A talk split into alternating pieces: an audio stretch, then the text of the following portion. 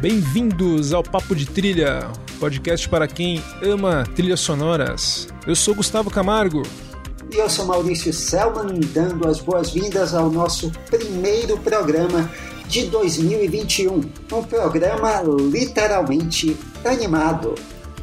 E para lá de animado, Maurício, a gente vai falar de todas as trilhas de todos os filmes lançados para cinema da Pixar. Sim, ênfase no para cinema. Então, curtas e filmes direto para vídeo ficaram de fora, porque afinal não teríamos tempo. É, não, ia precisar de uma, de uma série para isso, que a Pixar, ainda bem, tem vários filmes, porque sempre desperta bastante interesse, né, um filme novo da Pixar. E na segunda parte a gente vai falar justamente desse mais novo filme da Pixar, que é o Soul, um filme que tem uma trilha do Trent Reznor, do Atticus Ross e do John Batiste. Mas antes vamos falar do começo, né, Maurício? É, quando a Pixar começou, ainda sob a, as bênçãos do uh, Steve Jobs, antes de se incorporar à Disney, e uh, começou com uma proposta de fazer animação por computação. E ainda hoje, décadas depois, a Pixar ainda é a última palavra em tecnologia de ponta em animação. A gente vai falar um pouco disso aqui, mas o principal é que nós vamos falar das trilhas e como qualquer universo, a gente fala dos filmes da Disney, fala do universo Marvel, fala dos filmes do Christopher Nolan, os filmes da Pixar também têm uma certa coesão musical. Sim, a gente percebe que a Pixar, desde o começo, o primeiro curta deles foi o Luxo Júnior, que é justamente a vinheta deles, né? O, aquele, aquela luminária pequenininha, um curta de dois minutos. E esse, esse curta já tinha uma música com piano, bem, bem amigável, bem, bem gostosa de ouvir.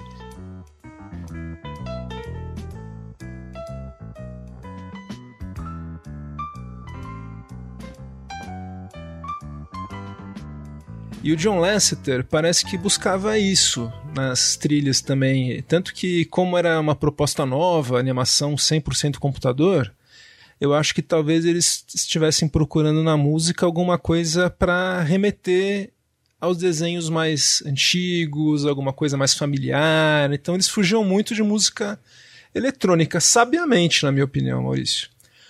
O John Lasseter, ele era grande fã do Randy Newman então, quando eles fizeram o primeiro longa deles, que foi Toy Story em 95, eles acabaram contratando o Randy Newman, que acabou virando literalmente a voz musical da empresa nos seus primeiros anos de vida.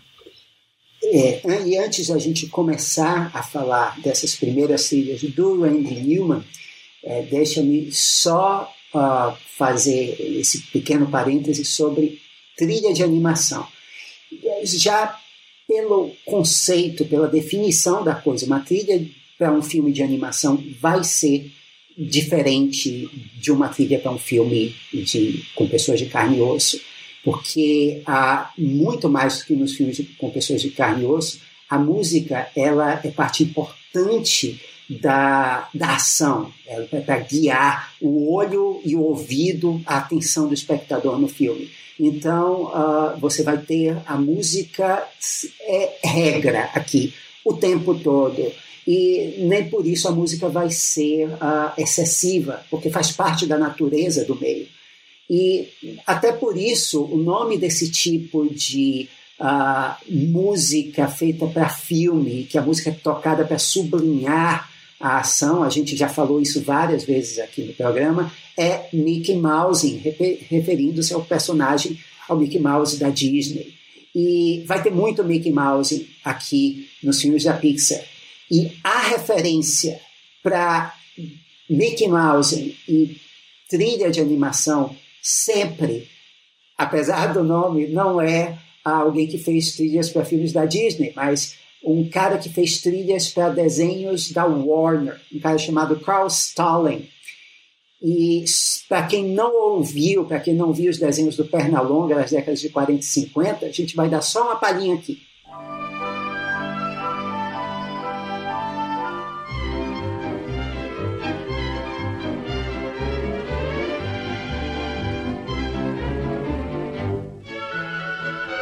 E é isso que você vai esperar na essência da trilha de um filme de animação. E com isso, a gente passa a primeira trilha de um longa-metragem da Pixar pelo Randy Newman. Aliás, vamos falar da série toda, porque foi um filme que deu continuações. Então a gente vai falar das trilhas de Toy Story.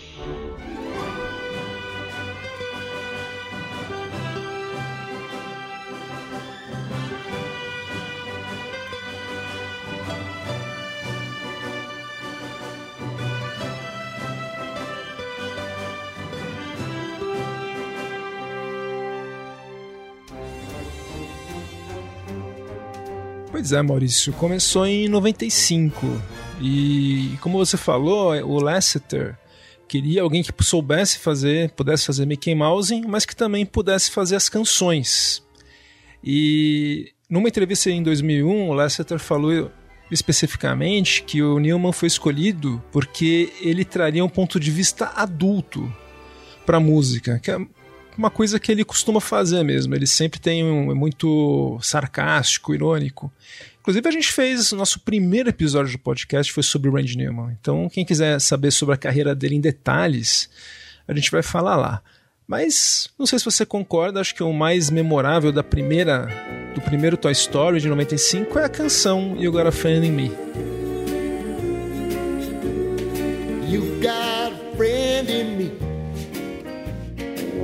You've got a friend in me. When the road looks rough ahead and you're miles and miles from your nice warm bed, you just remember what your old past said. Boy, you got a friend in me. Yeah, you a música, a canção do Got a Friend in Me virou marca registrada de toda a série Toy Story e ficou identificada, mesmo que uh, com um dos personagens, mesmo que ele tenha o seu tema, mas não é tão marcante quanto o, o You Got a Friend in Me. Estou falando do Woody, personagem do Tom Hanks. Pois é, e quando esse filme em 99 ganhou uma continuação, o Randy Newman ainda era a voz da Pixar, voltou, né? Ele fez uma nova canção que a gente já falou no outro episódio, mas também para mim é o ponto alto, só que foi interpretada pela Sarah McLachlan. Ele escreveu que é a canção When She Loved Me. When somebody loved me, everything was beautiful. Every hour spent together lives within my heart. And when she was sad, I was there to dry her tears. And when she was happy, so was I. When she Que já mostrava que a série podia ter essa esse tom mais agridoce, mais melancólico, que no primeiro filme era meio ausente, mas foi ficando cada vez mais forte, né? É, e entre essas duas canções você tem a assinatura musical da série Toy Story.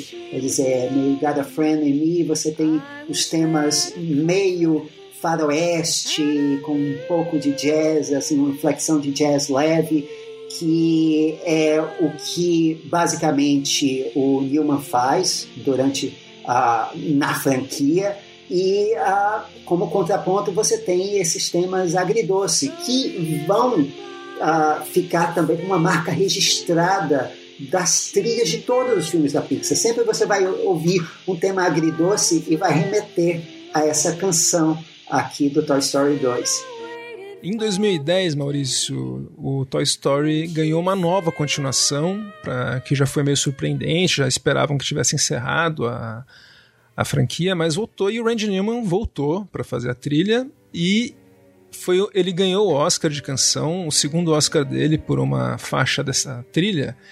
Mas acho o grande momento que todo mundo lembra, que é um dos maiores momentos de choro da história da Pixar, é a cena da faixa So Long.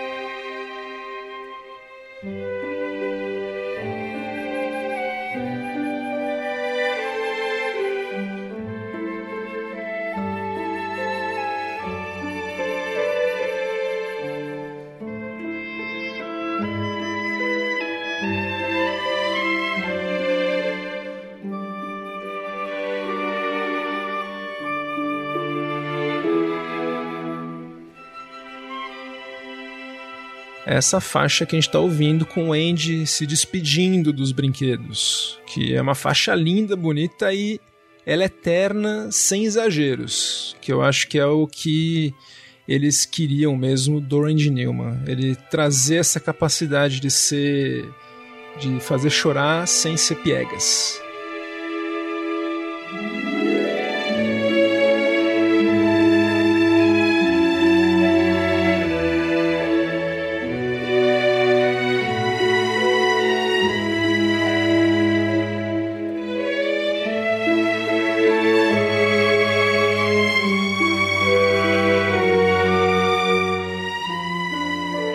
Foi chamado para fazer o Toy Story 4, reforçando que ele é o John Barry dessa franquia, Maurício. Ele é o principal compositor da série Toy Story.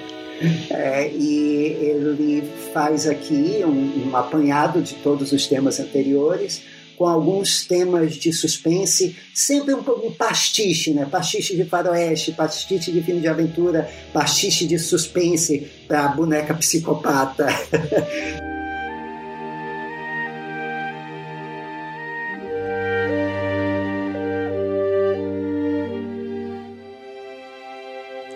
Toy Story original é de 95, Maurício, e em 98 a Pixar lançou o segundo longa deles, né, o Vida de Inseto, também dirigido pelo John Lasseter. E novamente com a música do Randy Newman.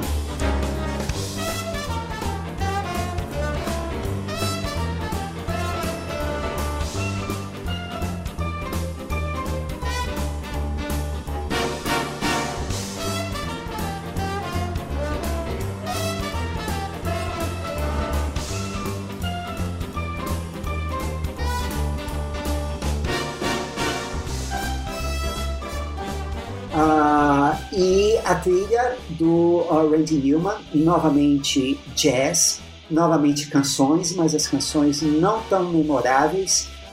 Mas, mas uh, de qualquer forma, a Vida de Inseto não foi uh, um momento uh, forte dele. Uh, depois, e também não foi um momento forte dos filmes da Pixar. Depois eles voltaram mais ou menos à forma com Monstros S.A. em 2001.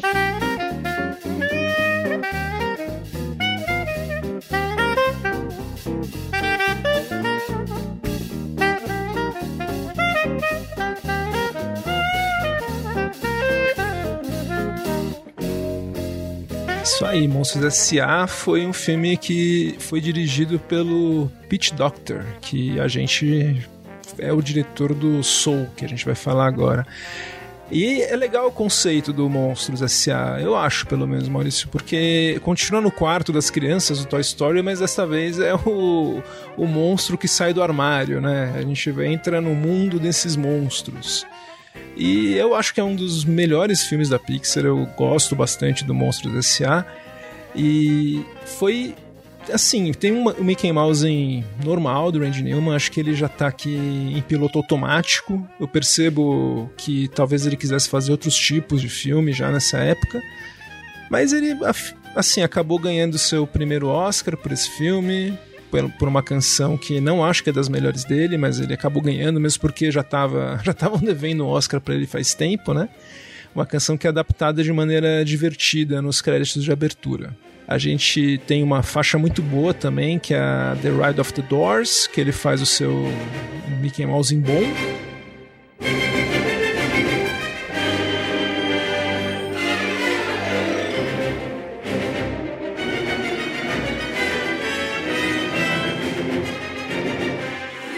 Mas eu acho que ele faz. O forte dele é para quando ele quer emocionar, Maurício. O filme acabou tendo uma continuação, que é o Monstro Universidade, em 2013.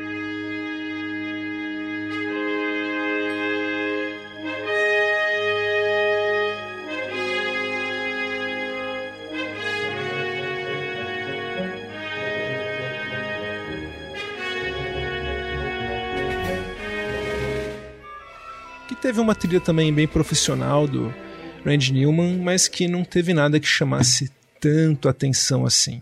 Em 2003, a Pixar iria trocar de compositor, mas não ia muito longe, né? Ia continuar tudo em família, né, Maurício?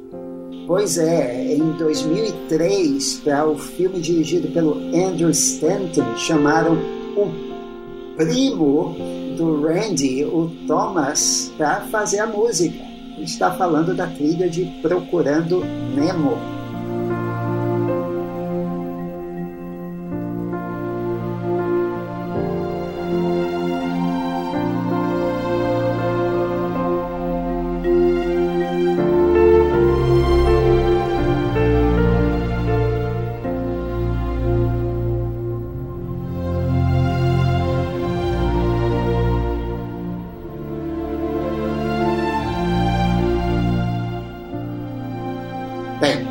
Foi um mega sucesso da Pixar, uh, que uh, teve também uma continuação. E aqui é a Pixar vai ao fundo do mar. O Thomas Newman, ele, como a gente já viu aqui no episódio sobre 1917, ele é ótimo para atmosfera e esse, é, então, é um trabalho que, comparado aos anteriores do Randy Newman, esse é um trabalho diferente dentro do, uh, do que uh, se espera da, da Pixar.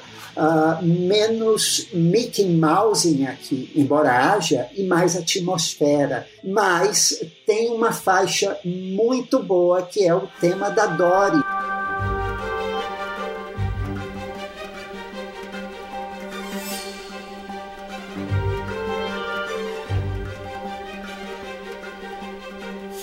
Como ela sofre de perda de memória, então é um tema com poucas notas, uh, muito rápido uh, e com uns espaços entre notas uh, no meio da, da composição como se a própria orquestra estivesse procurando uh, saber o que fazer depois, porque já esqueceu também. É um trabalho muito legal. Para a continuação, uh, em que essa Dory é o personagem principal, que é Finding Dory, como é o título em português, Gustavo, que eu já esqueci, é Procurando Dory mesmo? Procurando Dory. Procurando Dory, uh, que foi feito em 2016 também pelo Andrew Stanton. O Thomas Newman retorna mas ele não, curiosamente, ele não repete os temas ou os motivos que ele usou no Encontrando Dory. Ainda assim, a gente tem novamente a atmosfera, mas há um tema que uh, resume as emoções do filme, que é o mais bonito deles e que tem um trecho melódico no meio muito legal, que se chama Shells.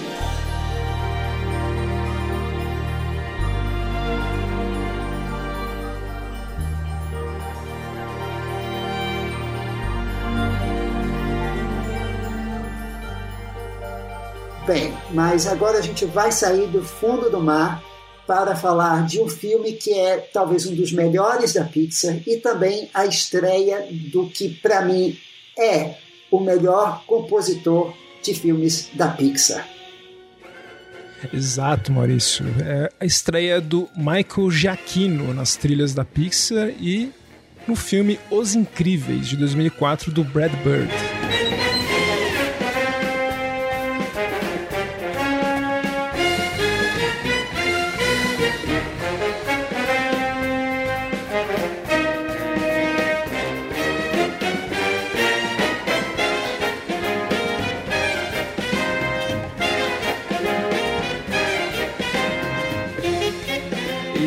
Trilha que revelou o Jaquino, Maurício. Ele era o compositor do Alias, da série do J.J. Abrams, e da série de videogames Medal of Honor, que é muito. são trilhas ótimas que ele fazia para essas séries.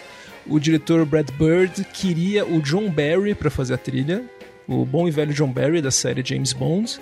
Só que o John Barry estava numa fase da carreira que ele estava difícil de trabalhar, ele pensava só em fazer mais trilhas dramáticas, então ele deu muito trabalho, deu uma canseira no Brad Bird, que acabou tendo que contratar o Michael Giacchino. Quando o próprio John Barry largou o filme, o próprio John Barry pediu para sair. E o Giacchino faz uma trilha deliciosa, que é jazzística, com uma grande homenagem né, às trilhas do John Barry para 007, em particular o 007 a Serviço Secreto de Sua Majestade.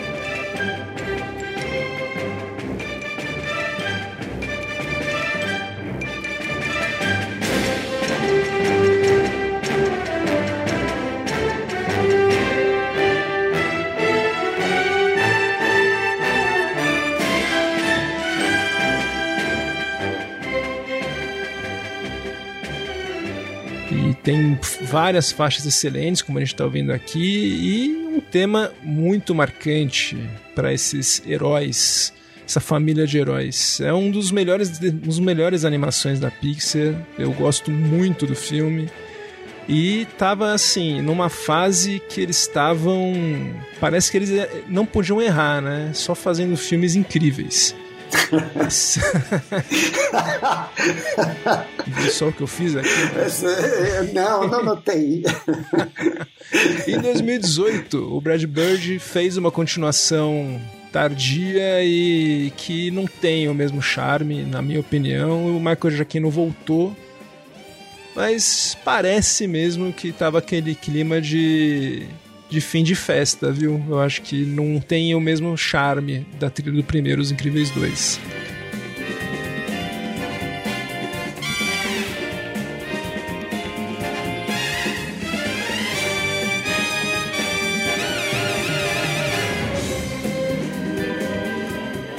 Mas em 2006, o John Lasseter ele iria retomar como diretor. Ele não dirigiu um filme da Pixar desde o, desde o Toy Story 2.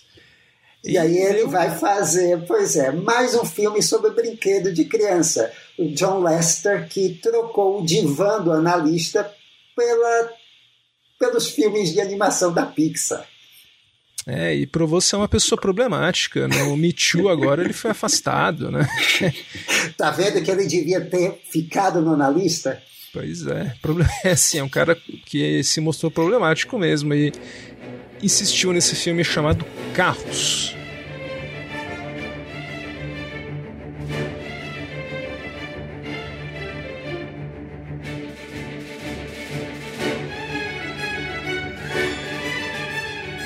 Que ele é lembrado, né, esse filme, por ser, pelo menos por mim, por ser a última participação do Paul Newman num filme, que é um dos meus assim, astros favoritos da história do cinema. E o Randy Newman voltou pra trilha, né, Maurício? É, é um filme sobre carros que falam e uh, você tem um compositor que é especialista em americana, que é o Randy Newman. Então, uh, eu acho que aqui foi era o compositor perfeito e a melhor faixa é uma das primeiras, Gustavo, de uma corrida, da, da Opening uh, Race, que tem um par de guitarras no meio que justamente que interrompe aquele tema típico americana do Newman. E é uma coisa bem original, o que infelizmente não volta no, no resto da trilha.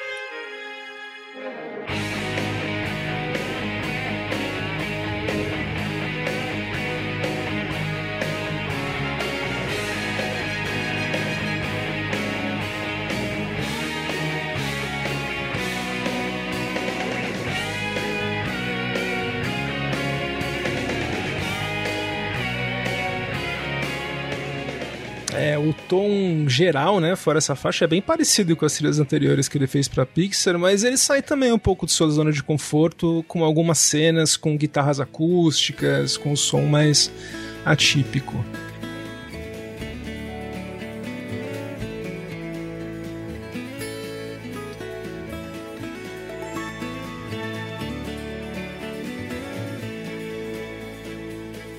E eu acho que é um filme que deu. Encerrou aí essa fase que a Pixar só fazia obra-prima, né? E veio, assim, pra aquele filme que ninguém pediu em 2011, o John Lasseter, o problemático John Lasseter, resolveu lançar o Carros 2 em 2011. É só um, um detalhe, é que apesar de ninguém ter pedido, todo mundo estava assistindo, porque Carros foi uma franquia que fez sucesso no cinema. É, não, eles, assim, o grana eu imagino que deve ter dado, porque o que tem de derivados de carros, né, até aviões tem. Mas... Esse foi direto pelo purgatório do vídeo. O interessante aqui do Carros 2 é que eles são muito, como a gente viu, bem fiéis, né? Os compositores costumam voltar para as continuações, né? Aqui o Michael Giacchino que fez a trilha do Carros 2.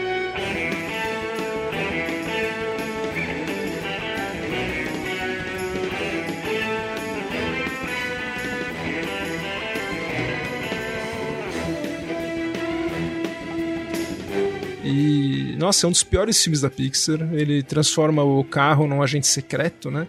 E o Jaquino fez um tema bem cool de espionagem, né? Hum. É, e é, mesmo sendo Giaquino e mesmo sendo espionagem, isso parece um pastiche do pastiche. Ah, do pastiche. Do pastiche. Quer dizer, é, é, aqui dá pra gente dizer, olha, volta Randy Newman e até porque o Jaquino não aproveitou nada do que o Randy Newman fez pelo filme anterior. É, então essa hashtag, essa hashtag volta Randy Newman voltou em 2017 pro inevitável Carros 3.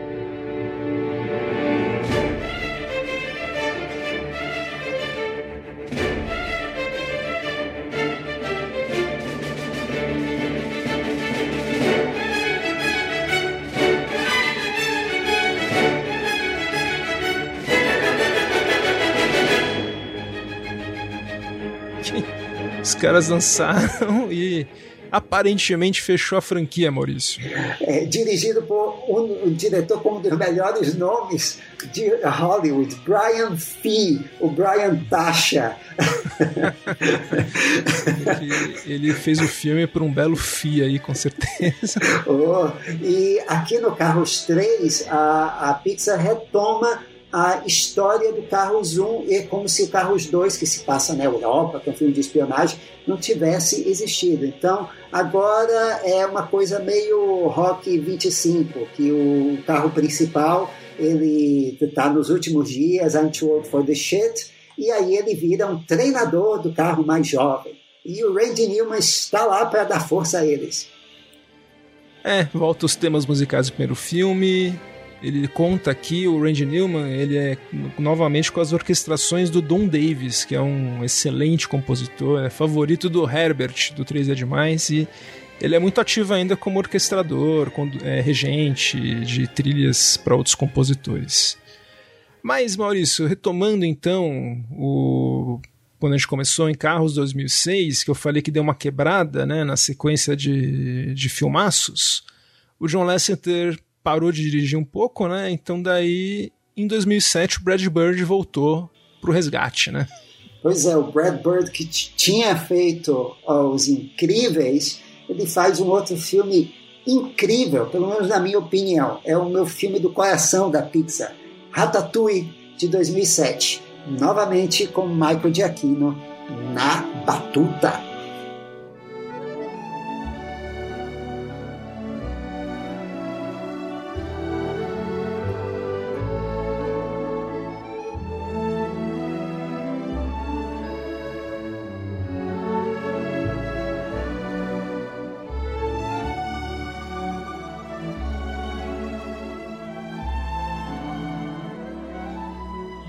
Esse é um filme sobre uh, ratos, um rato que quer ser cozinheiro em Paris. Mas mesmo quem tem medo, repulsa ratos, não se preocupa porque é basicamente um filme sobre comida. Então não tinha como a Pixar errar. E é um filme que é uma festa para os olhos, uh, principalmente para quem gosta de comida. E o Giacchino, ele não inventa a roda no conceito, eu estou falando, porque ele faz aqui, bem, é um filme que se passa em Paris sobre culinária, então eu vou tacar tudo que é clichê de música francesa aqui, sem dó nem piedade. Mas ele cria uma multidão de melodias que grudam na sua memória.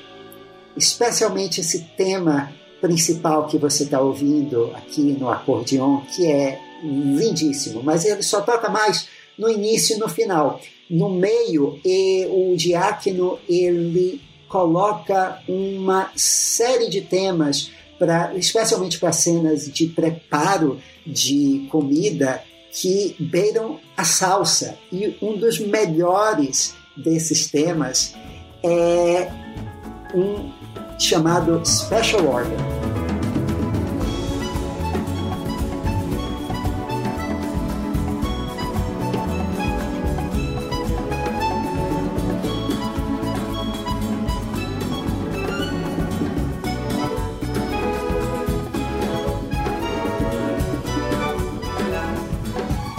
uma festa, uma festa para os ouvidos, é uma festa para se ver.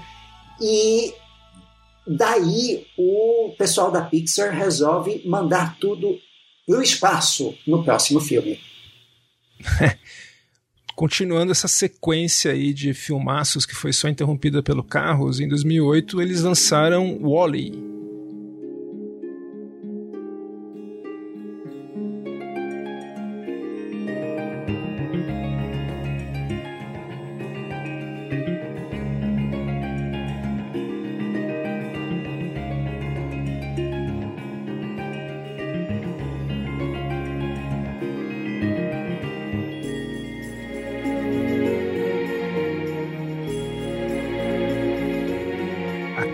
dirigido pelo Andrew Stanton, do Procurando Nemo, e ele volta a trabalhar com seu compositor preferido, que é o Thomas Newman.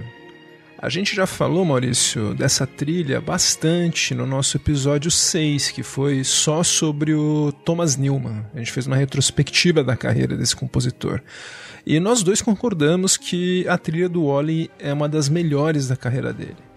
Ele consegue nessa trilha unir faixas muito poéticas, como essa que a gente ouviu na, na abertura, com a robozinha dançando, que é muito bonito. Ele tem faixas mais sombrias para o começo, com o Oli sozinho no planeta. Tem faixas bem humoradas e faixas que capricham na grandiosidade da sci-fi também. Por essa trilha, o Thomas Newman foi indicado para dois Oscars, mas perdeu os dois para Quem Quer Ser um Milionário.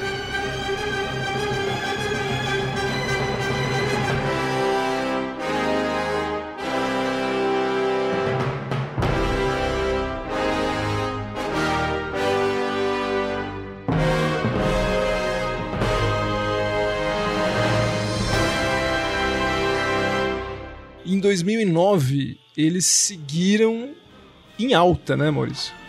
É, com Up, Altas Emoções, eu sempre esqueço o título em português. É, Up, é, Altas Aventuras. Altas Aventuras.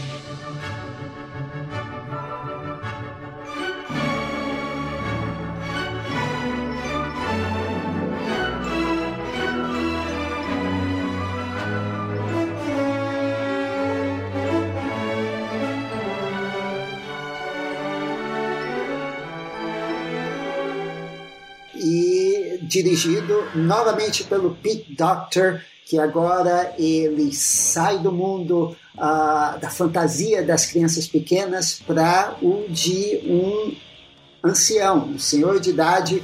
E esse é um dos filmes mais originais da Pixar, porque você não tem a mínima ideia de para onde o filme vai. Mas o Michael Giacchino, ao contrário do que ele fez nos filmes anteriores dele, nos melhores filmes anteriores dele, Os Incríveis e o Ratatouille, aqui ele investe num único tema marcante e que é matador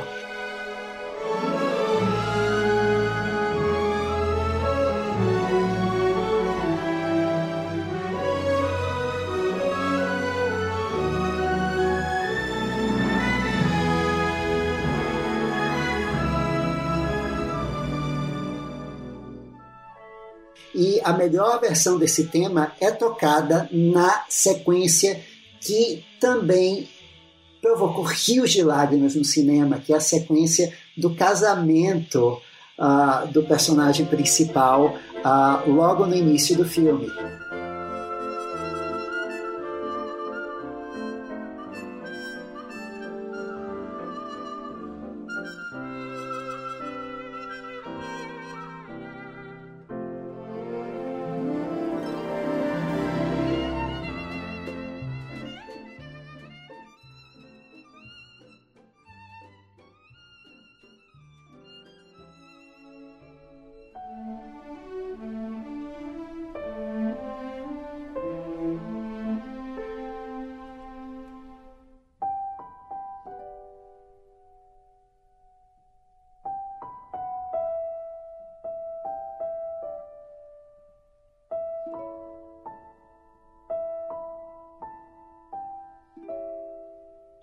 Esse tema que uh, deu ao Giacchino um grande reconhecimento nesse ano.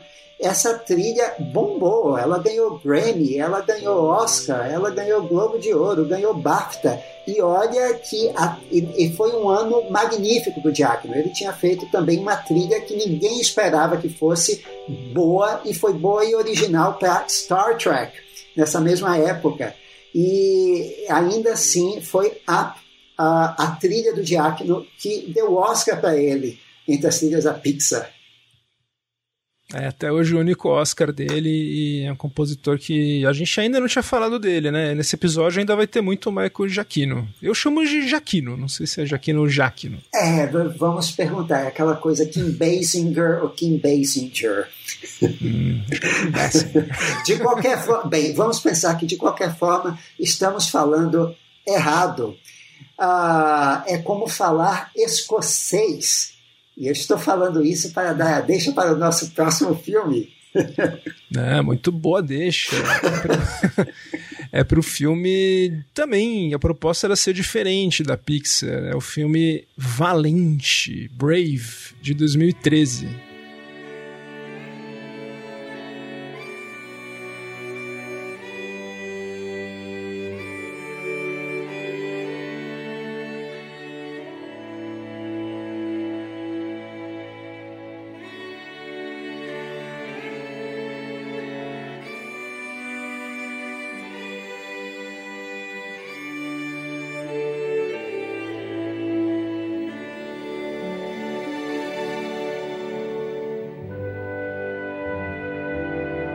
Eu acho que esse filme deu um pouquinho de chabu, Maurício. Foi meio que também, assim, pelo menos na minha opinião, um pouco aquém do que eu esperava. Foi, ele saiu depois do Carros 2.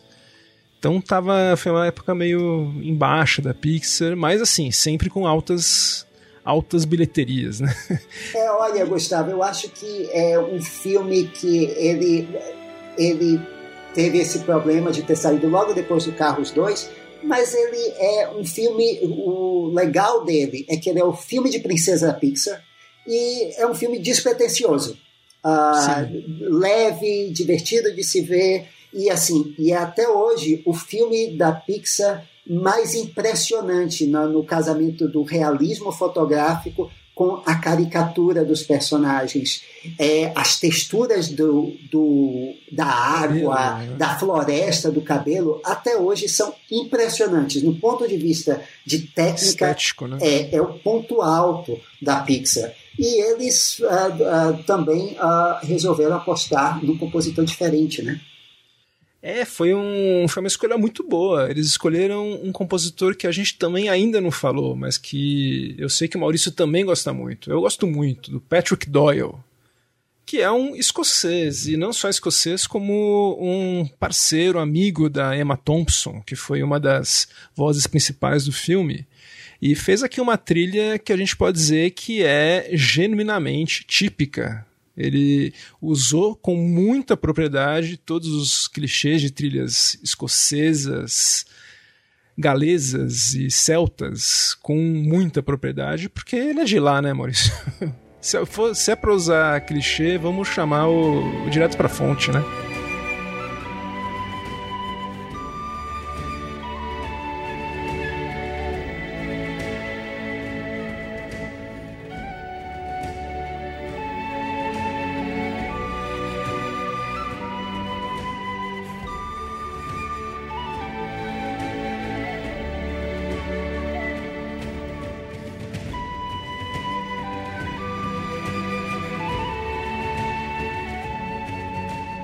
Tema da Merida, que é a personagem principal, eu acho que é um dos temas mais bonitos da, da Pixar. Que o Patrick Doyle só toca ele no final do filme. A ideia dele era que o tema fosse construindo à medida que a princesa fosse construindo a independência dela. Então foi uma ideia legal. Para a trilha dele não, não é boa, porque não valoriza muito o tema dele, que é muito bom, mas é uma belíssima trilha, um belíssimo tema.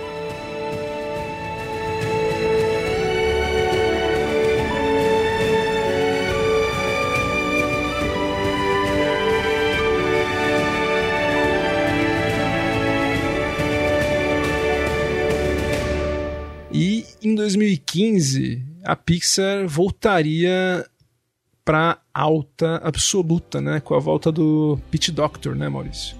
É, e agora, em vez de ir para os ares, ele faz um filme introspectivo, então, divertidamente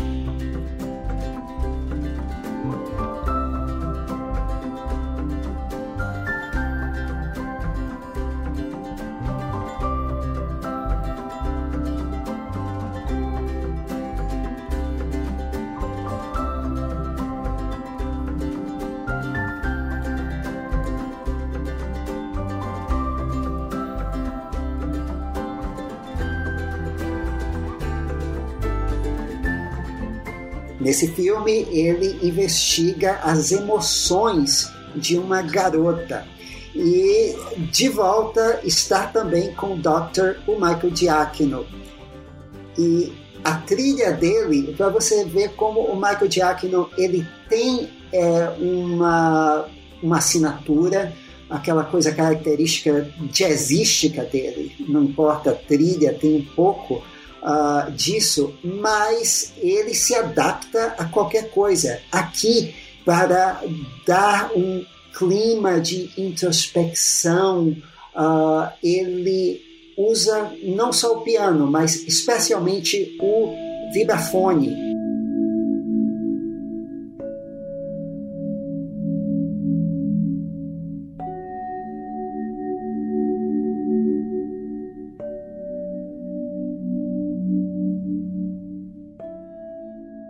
Eu gosto muito dessa trilha, Maurício. Até eu vou chamar atenção para uma faixa que eu concordo com o que você falou, gosto muito dessa também, mas também essa faixa Tears of Joy, que já tem um som que lembra um pouco o som que o Doctor ia trazer pro Soul, que o Trent Reznor e o Atticus Ross trouxeram pro Soul, que a gente vai falar daqui a pouco, mas eu acho que já tem um pezinho aí, né? Um embrião da trilha do Soul já nessa trilha do Jaquino. Que tem o vibrafone aí, né? Que é a marca registrada dessa trilha do Jaquino.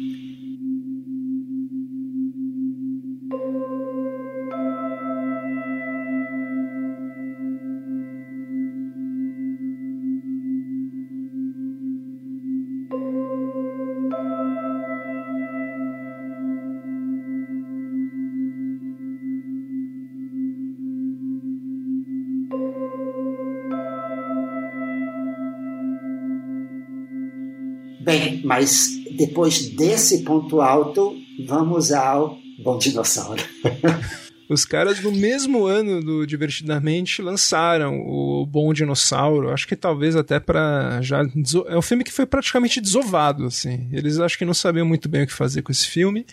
É um filme que assim, ele é muito bonito esteticamente também. Tem toda essa técnica que a gente espera da Pixar mas é um conceito que não, não funciona, é muito parecido com aqueles conceitos de, ah, imagina se os carros falassem, se os peixes falassem, agora ah, imagina se os dinossauros falassem e não tivessem sido destruídos pelo meteoro.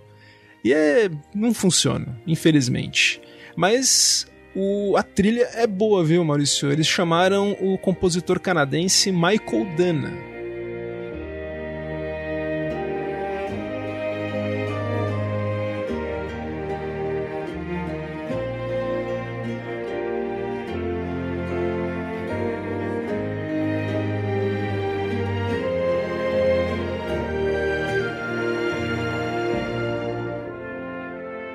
Michael Dana ele tinha acabado de receber um Oscar pelo, pela Vida de Pi, que é uma trilha excelente, um Oscar muito merecido. Ele era colaborador do Ang Lee. E com essa. Ele deu essa, esse up na carreira dele, daí ele virou compositor da Pixar. Ele chamou o Jeff Dana, que é o irmão dele, para trabalhar com ele na trilha. E eu acho que dá para destacar o som rural que eles trouxeram. Como os dinossauros são agricultores, ele traz esse som de como se ele estivesse em Montana, nos Estados Unidos, uma cena bem rural, assim. Muito, muito boa. É uma trilha que. Bom, é um compositor muito bom, Michael Dana, que merecia um filme melhor.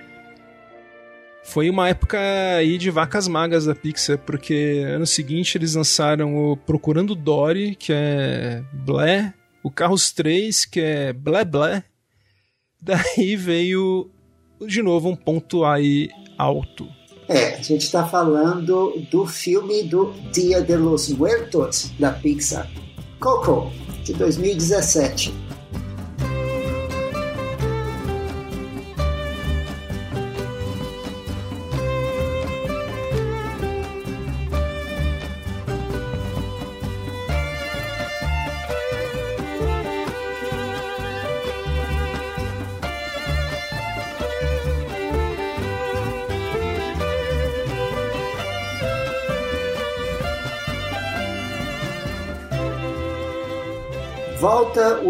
Unkrich, que dirigiu Toy Story 3 em 2010, mas também uh, volta o Michael Giacchino, um projeto que ele disse que era um projeto do coração.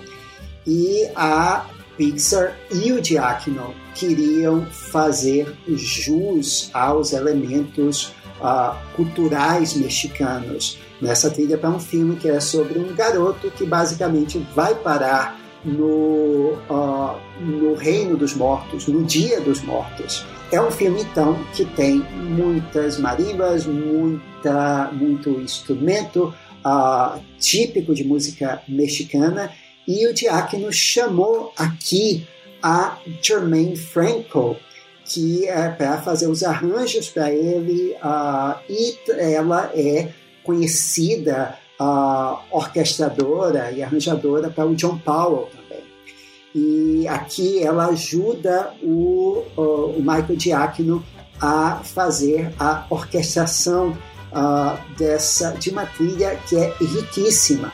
Você provavelmente vai lembrar da trilha pela canção vencedora do Oscar, a canção uh, Remember Me, Recuerda-me, lindíssima, uh, cantada pelo Gael Garcia Bernal. Remember me, though I have to say goodbye.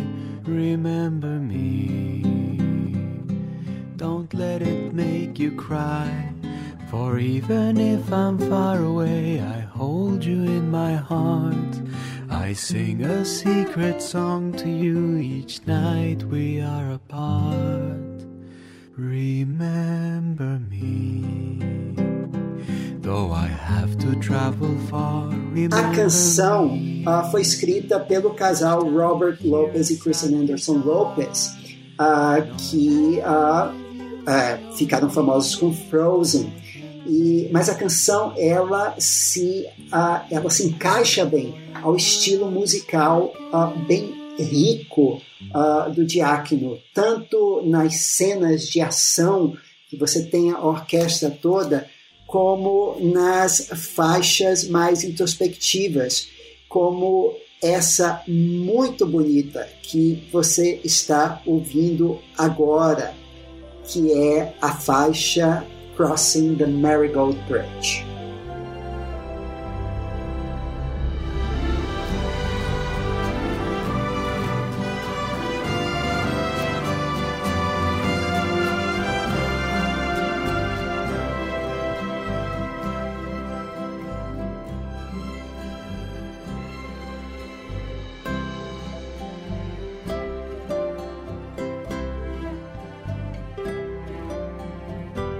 Mas sigamos adiante, Gustavo.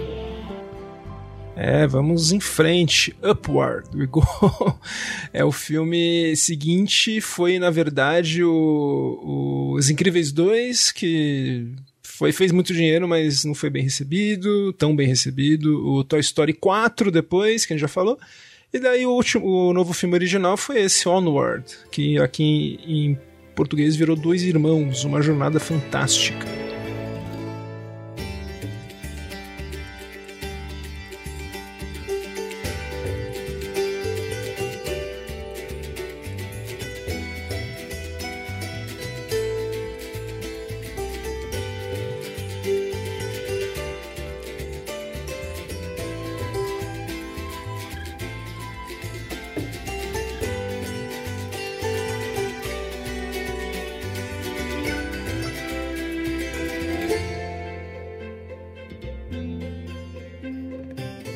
Fazer a trilha desse filme sobre dois irmãos que vivem num universo fantástico, é aquela linha da Pixar. Imagina se os contos de fada fossem gente como a gente. Daí tem dois irmãos que são meio ogros, que vivem nesse mundo mágico e vão atrás do pai, tentam ressuscitar o pai num ritual meio meio meio de pagelança aí. Bom, para essa história sobre dois irmãos, eles chamaram dois irmãos para fazer a trilha, o Michael Dana e o Jeff Dana, que já tinham feito um ótimo trabalho no Bom Dinossauro em relação à trilha. E aqui, novamente, eles fazem um trabalho competente e mandam ver aí na, na tentativa de fazer chorar, principalmente no final do filme.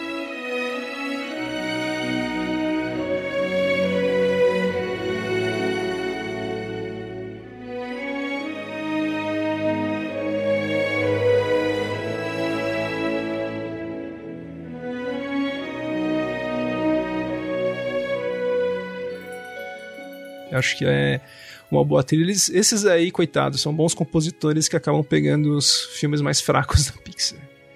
E agora, Maurício, antes da gente chegar no Soul, vamos então fazer um placar aqui. A gente tem filmes da Pixar longas. Tem oito trilhas do Randy Newman, sete do Michael Giacchino, três do Thomas Newman, duas do Michael Dana e do Jeff Dana e uma do Patrick Doyle. Então eles trabalham, são, eles são bem seletivos para escolher compositores, né? É, e uh, são compositores que se provaram bons em musicar um filme todo, em fazer trilhas longas, com bastante Mickey Mouse, sublinhando quase toda a ação. Isso nos traz pro filme novo da Pixar, Maurício, o Soul, que foi lançado no Disney Plus agora dia 25 de dezembro. E traz a primeira trilha feita para Pixar pelo Trent Reznor e Atticus Ross. Eles foram recomendados pelo excelente designer de som Rain Kleiss, que trabalhou com eles em nos filmes que eles fizeram com o David Fincher. Então eles estão envolvidos desde o começo, né, Maurício? É, e nessa trilha eles não estão sozinhos. É um filme que trata de jazz e junto a eles está um compositor múltiplas vezes indicado ao Grammy, o John Batiste, que é mais conhecido como o chefe da banda do programa de entrevistas do Stephen Colbert, mas que é um compositor talentoso. A trilha se divide então em duas partes complementares. A trilha do além, por assim dizer, é composta pelo Reznor e pelo Ross. A trilha jazzística e basicamente a trilha da terra é do John Batiste. É, e é bem jovem o João Batiste. Ele tem 34 anos e foi a primeira vez que ele fez a trilha de um filme. E ele trabalhou junto com o Reznor e o Ross para tentarem fazer uma unidade. Eu acho que é legal, Maurício, a gente começar falando, destrinchar essa trilha, falando faixa a faixa. Daí a gente vai falando aí o que nós achamos do filme e também de cada, cada momento é marcante da trilha.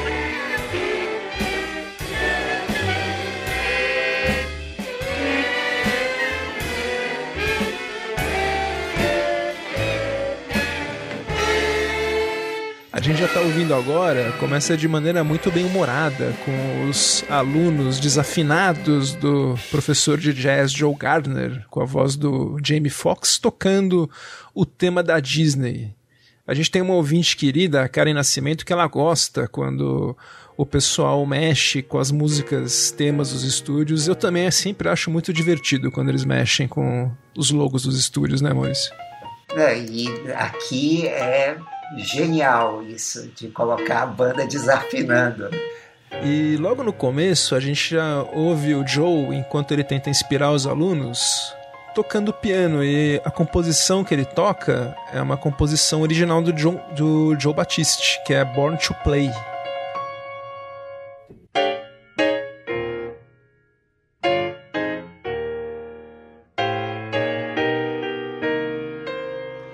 Então aqui você já percebe uh, que o jazz vai ser usado durante todo o filme para dar uh, literalmente a alma uh, do filme. E a gente acompanha essa, esse dia do Joe quando ele recebe o convite para tocar jazz na banda de uma saxofonista muito importante, que é a Dorothea Williams. Com a voz da Angela Bassett. É, uma personagem forte, um, um olhar imponente que ela tem. E quando ele consegue, né, ele faz a audição, a gente já ouve novamente o John Batiste uma composição dele ele sendo novamente a voz musical do Joe. O piano é ele de novo, né? Ele simplesmente, nessa parte, ele, ele fica inspirado e ele começa a improvisar loucamente. E a música, o Batiste queria que ela seguisse o espírito da música que a gente vai começar a ver daqui a pouco, do Reznor e do Ross, que eles fazem pro além.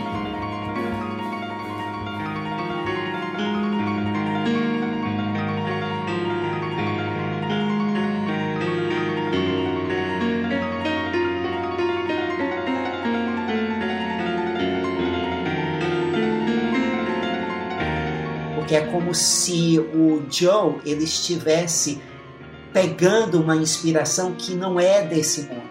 Tanto que o fundo do cenário muda quando ele começa a improvisar é, e fica um azul com uma mistura de, de vermelho, que é também uma homenagem aqui a um grande desenho de música da Disney, Fantasia, que é exatamente assim que fica o fundo do cenário quando no filme, no Fantasia, estão apresentando a orquestra do ah, maestro Leopoldo Stokowski.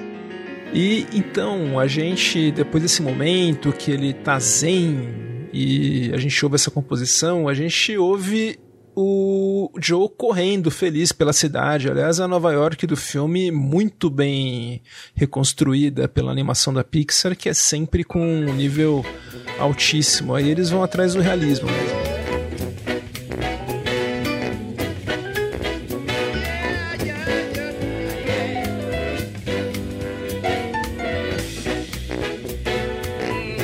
Gente ouve daí agora o John Batiste não fazendo música diegética, ele tá fazendo trilha, né, Maurício? É o jazz como trilha do filme.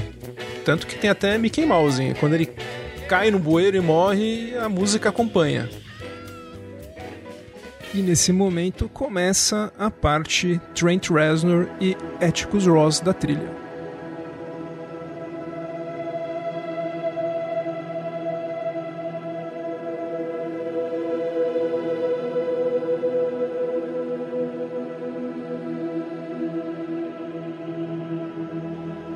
É, a gente ouve essa textura mais etérea, que é o que a gente esperava deles mesmo, é o som que eles foram contratados para fazer. E eu acho que tem uma coisa que é a suspensão da descrença. É uma coisa comum em animação, né? A gente já espera que aconteça tudo, mas tem que ter uma construção. E aí logo no começo já eu não comprei muito que o personagem ele não quer ir para luz porque é o dia que ele teve essa grande oportunidade da vida dele e ele lá fala não não vou não vou não vou daí ele passa por uma membrana e cai nesse além que é o grande antes. E eu acho Maurício que quantas almas não devem fazer isso por dia né? Eu acho que faltou algo mais aí para eu entrar nessa na verdade, não existe filme sem buraco. O que existe é um filme que o buraco, uh, que o ritmo não tá tão bom que o espectador uh, possa simplesmente esquecer ou ignorar o buraco. É, é, essa é a diferença entre o filme do bom e ruim para cada espectador. Então, assim, esse buraco, o, quer dizer, o ritmo do filme não estava agradando você tanto que você dissesse, ah, deixa pra lá. É, eu, eu, gosto de pensar um filme que você chacoalha e fica em pé, sabe? Então, o Ratatouille, o Rato Cozinhando, eu chacoalho esse filme ele fica em pé, ele tem uma, uma estrutura. Agora, esse aqui, eu, se chacoalha, muita coisa cai, viu? E falar em cai, o personagem dele tem uma cena muito legal dele caindo nesse limbo tempo-espaço, uma sequência de desenhos abstratos em preto e branco. Essa faixa Fallen casa perfeitamente com essas imagens.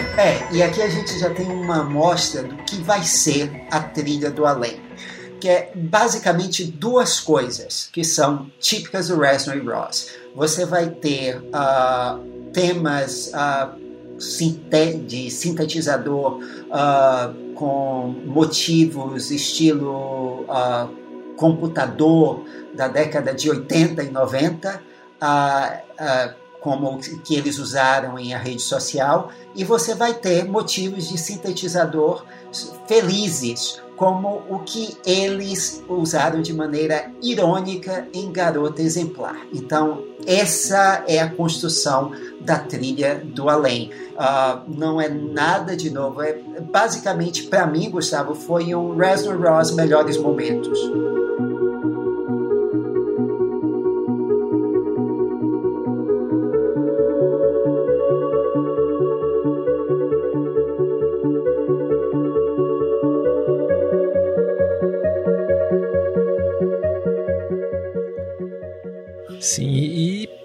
Algumas faixas bem humoradas nessa parte, porque ele, quando percebe que está nessa região, que é, tem essas alminhas pequenininhas, ele tenta fugir, ele tenta pular para a terra.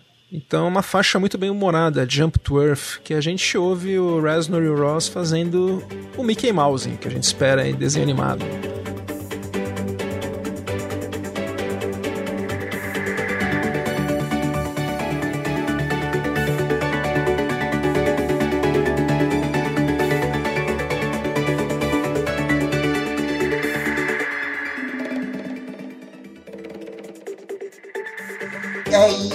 Inclusive, uh, se eu me lembro bem, é o, é o único Mickey Mouse de fato que eles fazem no filme.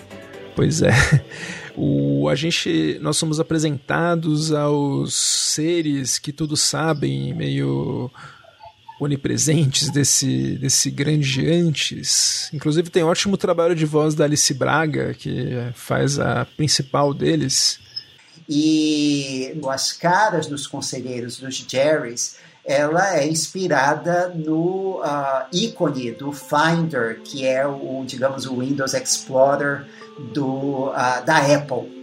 O, inclusive falando nesses, nesses zeladores aí, a gente tem um que é o vilão do filme, que é o Terry, que é um contador, ele conta as almas. Então o, Raspberry Ross cria uma música em conta-gotas, mais ou menos, um motivo um pouco mais sinistro.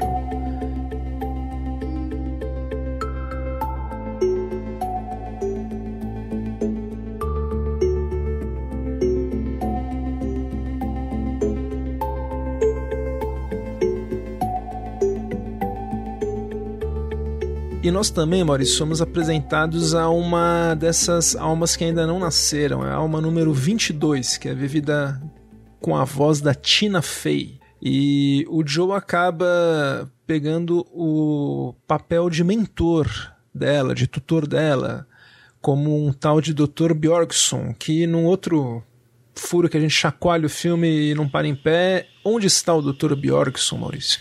É, essa foi, essa foi, esse foi o buraco que eu notei. Onde está o Dr. Bjornsson?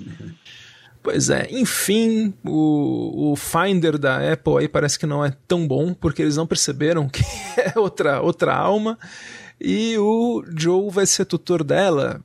É, só uma coisa, é, esses mentores, eles são encarregados de dar aos essas almas a fagulha isso é muito importante, é um conceito muito importante no filme. A fagulha que vai fazer com que eles estejam já prontos para descer a terra, para começar a viver. E todo mundo, inclusive o público, nesse ponto, acha que a fagulha é encontrar uma paixão que vai fazê-lo se interessar por viver. E eles criam um plano para a alma do Joe tentar voltar pro corpo dele, porque a 22 não quer ir pra Terra. E ela conhece tudo lá. Ela conhece inclusive um lugar escondidinho, que é um lugar meio zen, que é para onde as pessoas que estão viajando, quando, por exemplo, o Joe tá lá tocando piano e ele fica zen, ele vai para esse plano aí, que é um plano zen. E lá eles acham esse bicho grilo que tem um, tem um plano que para fazer o Joe voltar. Ele, ele tenta fazer uma meditação. É o Moonwind. É o Moonwind. Daí a gente já, já ouve o Reznor e o Ross usando um tema que tem um piano com uma estrutura meio circular, bem estilo Bernard Herrmann. É um ritmo um pouco hesitante.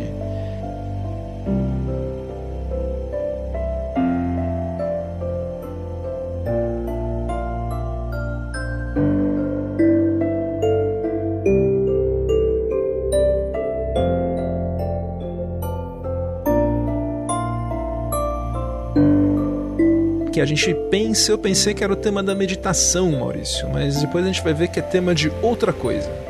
É, mais pra frente a gente vai ver uh, do que se trata esse tema e ele vai ser usado com destaque. Mas com ao som desse tema, o Joe consegue se conectar com seu corpo, ele se joga meio afoito, e daí tem uma troca de corpos, porque ele cai no corpo do gato que estava no colo dele e a 22 cai no corpo dele. E daí a 22, ela nunca, nunca esteve viva, né? Então ela tem que aprender a andar tal. Então essa fuga dela do hospital tem uma trilha novamente jazzística, muito bem humorada do John Batiste. Daí ele volta. E é uma faixa muito divertida que mostra ela passeando pela uma Nova York super irritante, que, cheia de barulho, cheia de gente. Mas o interessante, foi bom você tocar nessa faixa, Gustavo, que das jazz foi a que eu mais gostei. E foi por isso que eu comentei aquilo sobre o Mickey Mouse do Reznor e do Ross. Porque uh, olha como o jazz ele complementa essa trilha aqui.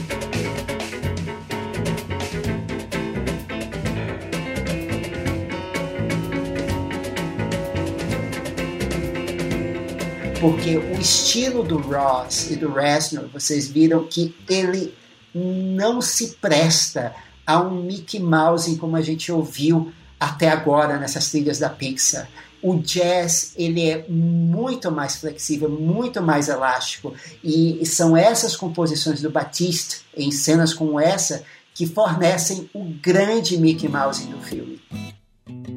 Depois, Maurício, a gente vai ter cenas deles no dia a dia, com a 22 vivendo, basicamente, andando, dando conselhos para uma aluna do Joe, indo cortar o cabelo, andando de metrô. Inclusive no metrô, ela ouve uma canção e para.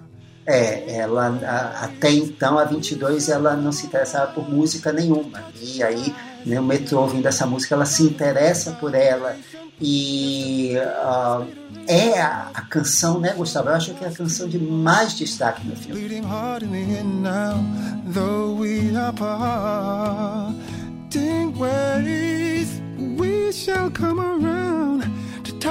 eyes again. If love is the foundation purpose be to recycle life. I promise you'll bring us to one. Bleeding heart in the end may you be é, Maurício, é uma canção original feita para o filme pelo Corey Chestnut. Não foi composição nem do Reznor, nem do Ross e nem do João Batiste. O cantor, inclusive, do metrô tem as feições do cantor da vida real. E aqui tem algumas cenas com o Terry, que é o vilão que está perseguindo. Ele já descobriu que teve que, que essa alma que está faltando é o Joe e está indo atrás dele. E o legal aí é que eles usam essa, esse tema do Terry, que é o, o do Raspberry e do Ross, invadindo né, a, a cena urbana, como se fosse um, essa batida de conta-gotas que fica indo da esquerda para a direita, quando você ouve no fone de ouvido. Então imagino que no cinema deve funcionar muito bem. Dá a impressão que o Terry tá em todo lugar, que é como ele tá mesmo. A gente percebe que o personagem consegue estar tá camuflado em qualquer lugar.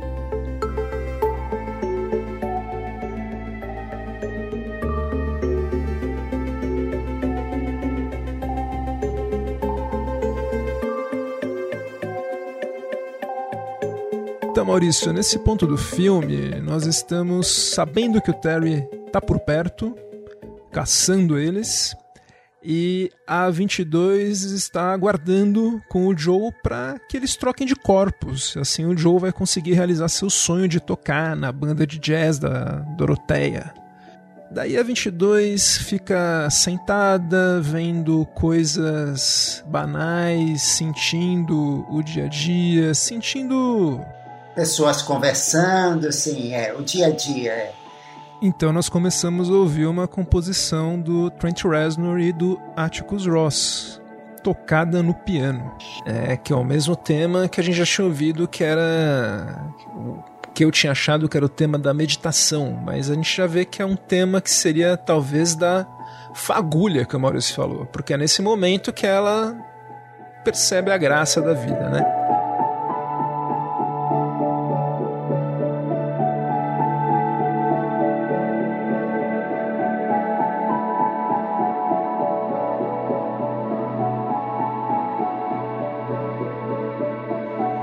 Prestem atenção que aqui o Wesley Ross muda o instrumento. É o piano aqui, o mesmo piano que é o instrumento do Joe. É o instrumento que fez o Joe, no início, entrar em estado transcendental tocando com a Dorothea e entrar na zona, ou no estado zen. Então, é mais uma maneira aqui de como a, as duas trilhas se complementam.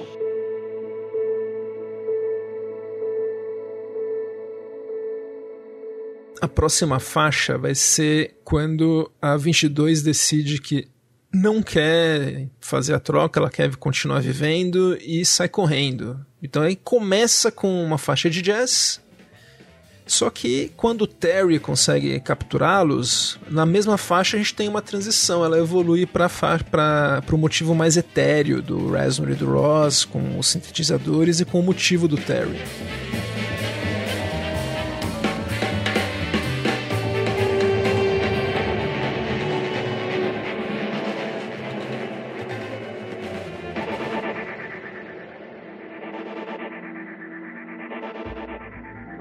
Acho que é o momento que fica mais claro na, nessa faixa aí a colaboração do, do trio de compositores, né?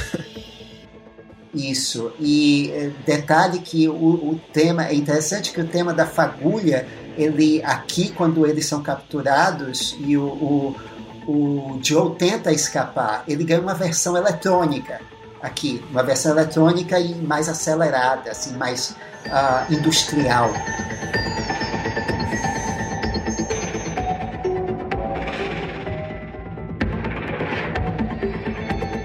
Então a gente tem uma, uma briga entre eles quando eles voltam para o grande antes, para o The Great Before, quando a 22 ganha finalmente o emblema para ir para a Terra.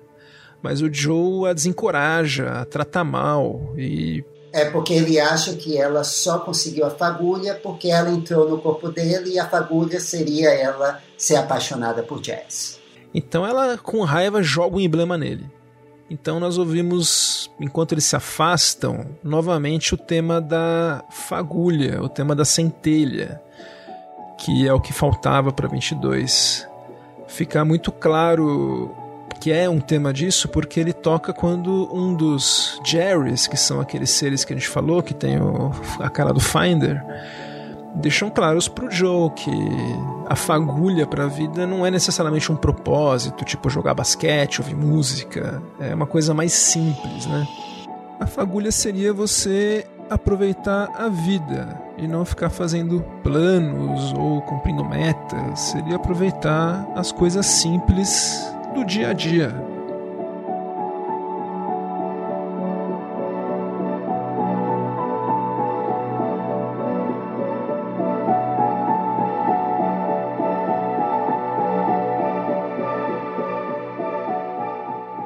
Então o Joe ele novamente volta para a Terra, o corpo dele ele pega o emblema, põe, volta para o corpo dele e realiza o sonho da vida dele, o sonho que ele que achava que ia dar sentido para a vida dele. Ele toca numa grande banda de jazz. Então a gente ouve alguns clássicos de jazz, mas o mais forte é o próprio tema do Joe, que é o Born to Play, que encerra essa sequência com uma versão inspiradíssima.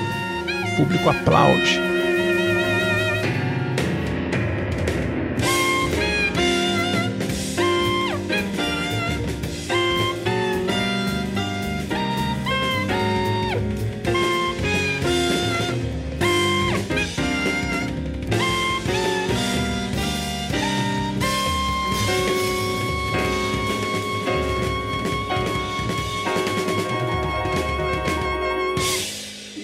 Deu certo, só que ele não se sente completo, Maurício. Ele percebeu que não era isso que ia tornar a vida dele completa.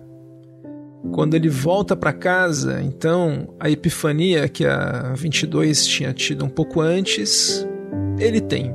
Daí ele começa a tocar piano e a gente tem aí a música como instrumento narrativo, né? Ilustra a epifania dele com uma música que ele está compondo de improviso.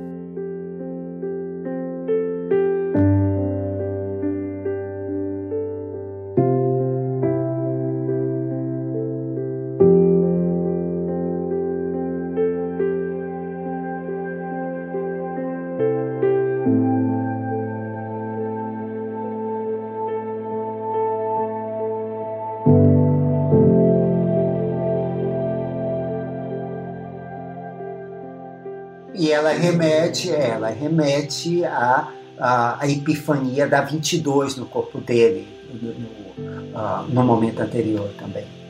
O que eu queria trazer, Maurício, é como a gente falou do Ratatouille, que é um filme que tem uma. No final tem um toque lá, um ovo de Colombo, quando ele consegue sintetizar de maneira tão perfeita a memória afetiva do crítico, né? Que é uma, é uma cena brilhante do filme. No Divertidamente, nós temos aquela sequência que a Alegria, a Joy, a personagem da Joy, chora e que teve uma construção que levou até lá. Eu acho que o Soul, por todos esses essas chacoalhadas que a gente dá nele, as coisas que caem, esse momento sem dúvida é um momento bonita, uma cena bonita, uma cena com uma mensagem legal, a música é bonita, o, o jeito que ele mostra, as lembranças, ele termina com uma visão da Via Láctea. É bonito, mas falta aquele algo mais. Eu acho que até chegar aí a gente teve algumas coisas que nos afastaram da jornada. É, não, o problema é que aqui a, a gente tem dois. Uh, nesse ponto do filme, a gente tem uma complicação que você não tem nos filmes anteriores. Então, essa, é por isso que essa epifania não, não consegue atingir você com a mesma força. Porque no momento que a gente está vendo isso, o Joe, na verdade, roubou o, é, o, a alma, digamos assim, a, o, a passagem da 22. E até esse momento, o que é que aconteceu com a 22? Então, você não consegue simpatizar inteiramente com o Joe aqui. Pois é, ele vai tentar reparar isso quando ele, na mesma faixa, ele começa a tocar para entrar na, para ficar zen, para entrar naquela zona astral das pessoas que meditam.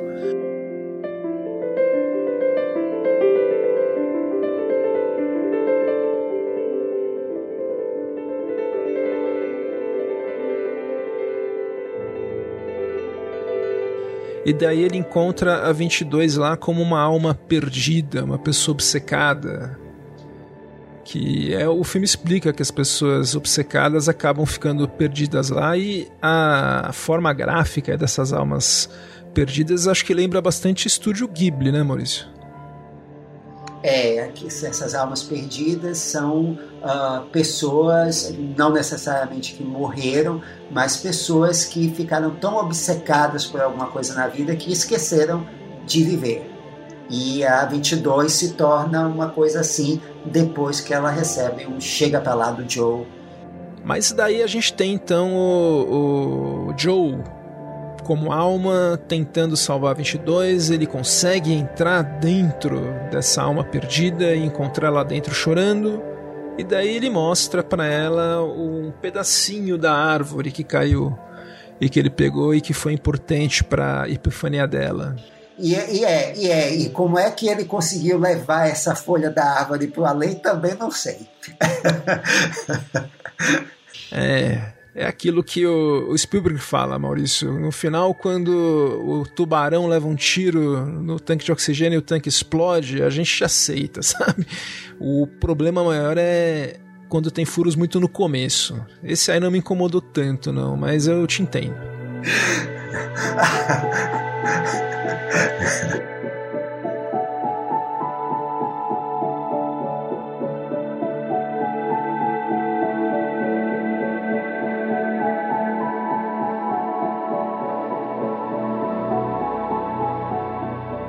E to toca de novo o tema da, da fagulha, que é um tema acho que é mais importante aí do, da, do material que o Reznor e o Ross fizeram. Então nós temos, acho que a sequência que eu acho que é a mais bonita, eu acho que seria a sequência mais emocionante do filme para ser trabalhada, que é quando ele a acompanha como mestre e se joga com ela para a terra, como um tutor de verdade mesmo. Acho que é uma sequência bonita e que, na minha opinião, seria a sequência mais emocionante para eles trabalharem. É, ele pula com ela, mas assim, sabendo que ele não vai conseguir, ele diz assim: Eu vou acompanhar você até onde der. E a música é bem discreta aqui.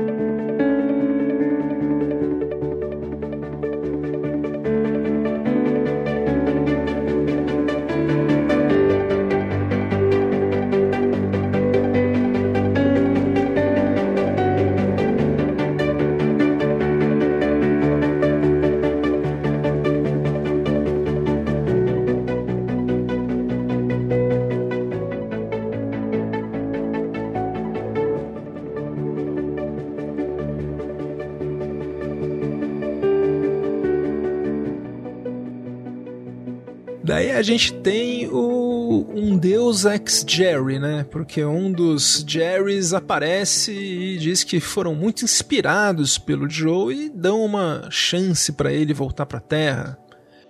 É, eles ficam tão tocados com o gesto desprendido do Joe que eles resolvem ajudá-lo a voltar à vida.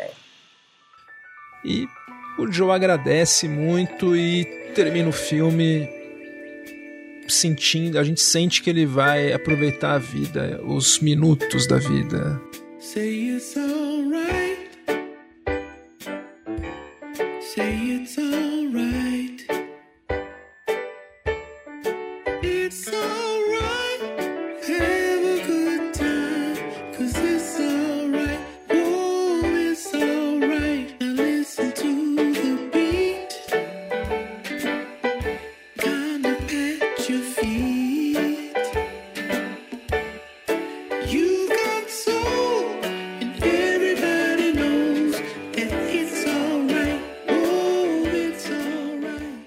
gente tem nos créditos uma versão muito bonitinha de It's Alright do Curtis Mayfield, cantada aqui no dueto, o John Batiste, e uma predestinada, a, é, Celeste, o nome apropriado, fazendo quase que um backing vocal a ele aí.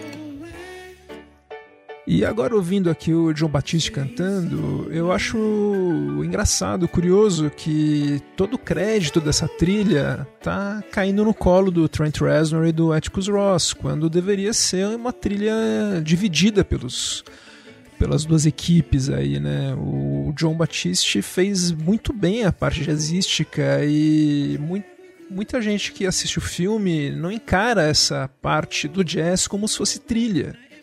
E é trilha, muito importante pro filme, aliás. É, e é uma coisa esquisita, porque nos próprios créditos do filme você tem música, os créditos leem música original de Trent Reznor e Atticus Ross e arranjos e composições de jazz do John Batiste. Não devia estar assim. É música original de Trent Reznor, Atticus Ross e John Batiste. Ah, eu concordo. Isso significa que se a trilha for indicada ao Oscar, só o Reznor e o Ross vão ser indicados. E não tem. Também achei um erro, achei sacanagem para falar em português claro. Porque para diferenciar, se eles quisessem diferenciar quem fez o que, no CD tá muito claro o que cada um compôs. Eles poderiam dividir tranquilamente esse crédito. As, os, as duas partes são fundamentais.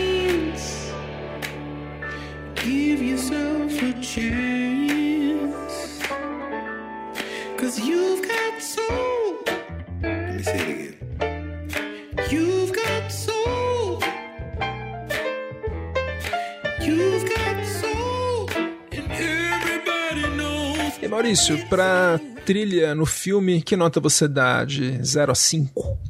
Quantas estrelinhas? Olha, no filme, ela casada, ela funciona muito bem. Esse esquema é o mesmo. Vocês, uh, quem nos acompanha, há de lembrar que eu falei bem de uma trilha do Gustavo Santaolalla para o game The Last of Us Parte 2, em que ele faz os temas dramáticos, enquanto McQuail faz os temas uh, de ação do game. E complementando-se, ficou muito bem ali. Aqui o efeito foi melhor ainda, porque você vê que o Reznor Ross e o uh, Jean Baptiste, uh, eles trabalharam juntos para fazer esse grande universo musical. E mesmo que uh, o Reznor e o Ross não tenham feito o seu melhor trabalho do ano, como eu disse, isso parece um melhores momentos do Reznor e do Ross, eu tenho que admitir que no filme funcionou muito bem.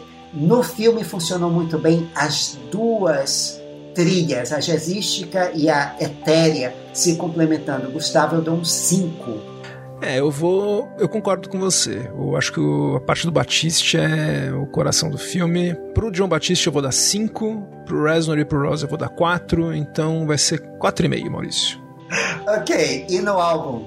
No CD eu vou dar nota 3. Eu acho que é um CD que. Um CD né, no Spotify que segue a ordem do filme, mas essa junção das duas fica um pouco um pouco esquisita de você ouvir isolado. Mas assim, é competente. Eu acho que uma nota 3 está de bom tamanho. É, o meu problema não é só esse, mas também é esse da música ambiente, mas é que esse efeito de complementaridade que você vê e ouve no filme, eu acho que não funciona no álbum.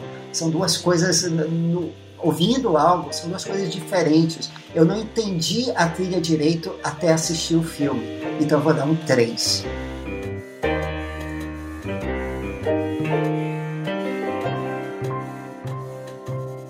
Então, terminada a discussão sobre Soul, vamos falar sobre as interações que nós tivemos com os ouvintes do podcast, Maurício. Nosso episódio passado foi sobre duas trilhas: Mulher Maravilha 84, do Hans Zimmer, que a gente adorou, e O Céu da Meia-Noite, do Desplat, que a gente não adorou. O Lucas Nascimento é do nosso time que gostou da trilha do Hans Zimmer. Olha o que ele falou no Twitter, arroba Papo Trilha. O Lucas disse: Aos 45 do segundo tempo, Hans Zimmer entrou nas minhas trilhas preferidas de 2020.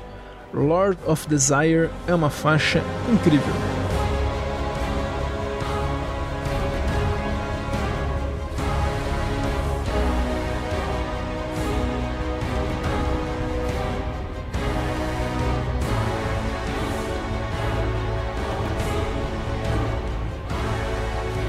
Não é a minha favorita. A minha favorita é a faixa de ação em que o tema da Mulher Maravilha, o tema da Mulher Maravilha Guerreira, aparece com destaque no filme. O Hans Zimmer faz aquilo com um gosto que uh, dá gosto de ouvir.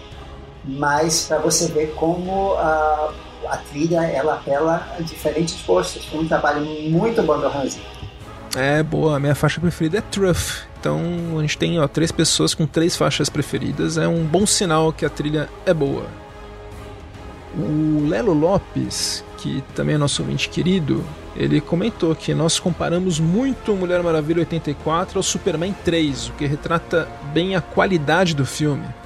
Imagina, Lelo, impressão sua. E o Lelo, como ele também fala, como foi o último episódio do ano, ele gostaria de pedir a trilha do melhor filme de 2020, na opinião dele, Retrato de uma Jovem em Chamas.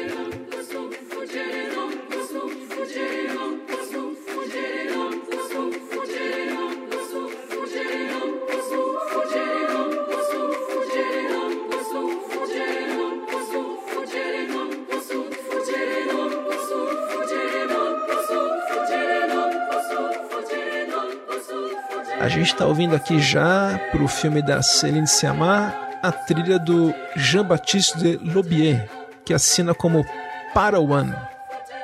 Uma bela trilha, né, Maurício? Eu gosto muito do filme também. Eu gosto muito, mas eu tenho um problema porque eu nunca sei em que ano exatamente o filme foi lançado. Para mim, era um filme de 2019. 2019. é, acho que ele entrou aqui como 2020. Então já fica, já fiquem vocês avisados. Lista minha de melhores do ano vai ser a pior possível, porque nunca vai ser 100% exata. A gente falando em melhores do ano, a gente soltou a nossa lista de trilhas menos bem avaliadas no ano. É o nosso prêmio Gustavo Santolala, de trilha menos bem avaliada pelo podcast. E o vencedor foi o Farol, com 2.625. A gente divulgou isso no Twitter, arroba Papotrilha. Mesmo sendo 2.6, Maurício, é acima de 2,5. Então não é que é uma trilha ruim, só foi a menos bem avaliada, né? É, Tem... mas não foi essa trilha que gerou polêmica. É, foi a de Tenet, que ficou com 2.8875, quase 3. O Dário Lima, no Twitter, falou: porra, mas é uma trilha de Tenet é foda. Uma das poucas coisas que prestam no filme. Eu não sei se isso é um elogio. Eu respondi pro Dário, Maurício, que a nossa posição no episódio foi que nós achamos que ela é muito séria, num filme que se leva muito a sério. E a gente acha que faltou um pouco de diversão, que cairia bem, né? Como tem nas músicas do 007 que o Nolan tanto gosta e tanto emulou nesse, nesse filme, né?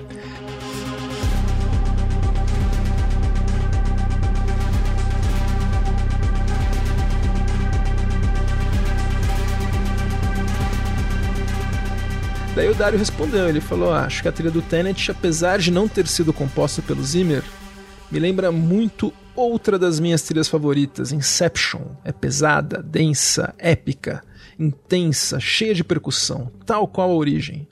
E também, a sua forma, mimetiza a maneira que a narrativa brinca com o tempo. Então, tá aí a defesa do Dario para a trilha que o Ludwig Göransson fez para Tenet. E Maurício, a gente também, eu já falei da Karen, que é uma ouvinte muito querida, e ela deu uma sugestão. Ela nos falou que gostaria de um episódio só sobre trilhas dos filmes do Babenco, já que é a nossa aposta pro Oscar. Ela destaca a trilha de Lúcio Flávio, Passageiro da Agonia, de 77, que ela acha incrível.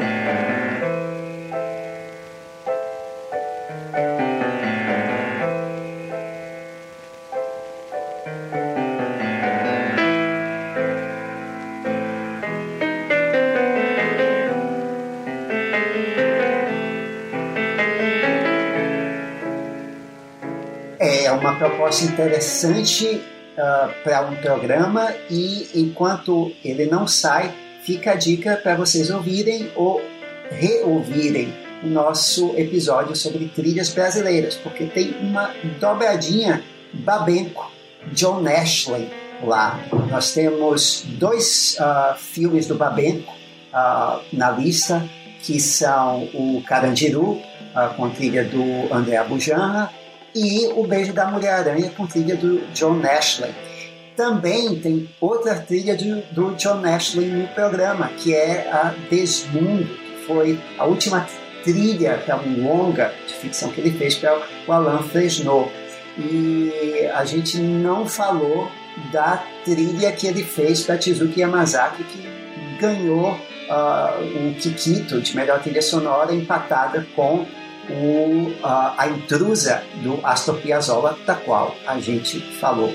O John Ashley, aliás, é um compositor que não fez tanto trabalho como deveria para o cinema, porque ele é dos melhores. É, quem concorda com você é o arroba Joézer de Souza. Ele respondeu a Karen e a, e a nós no Twitter.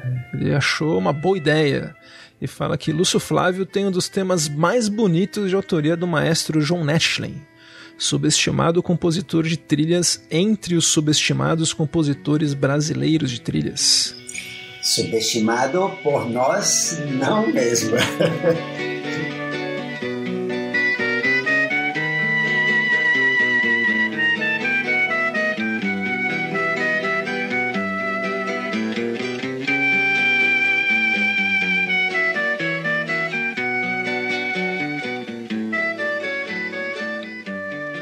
como nós estamos ouvindo aqui a, o tema do Lúcio Flávio, que quase flerta com o tango, é realmente um compositor que sempre vale a pena a gente ouvir. E é isso, né, Maurício? A gente vai voltar daqui a 15 dias com o um episódio pelo qual eu estou esperando muito. É, e vai ser um programa no formato clássico, com trilhas que. Uh, só tudo que eu posso dizer é que são memoráveis. Sem dúvida, todo mundo conhece pelo menos algumas. E a gente então se vê daqui a 15 dias. Obrigado pela audiência. Eu sou Gustavo Camargo. Até a próxima. Eu sou Maurício Selman. Este foi o primeiro programa de 2021. Até a próxima.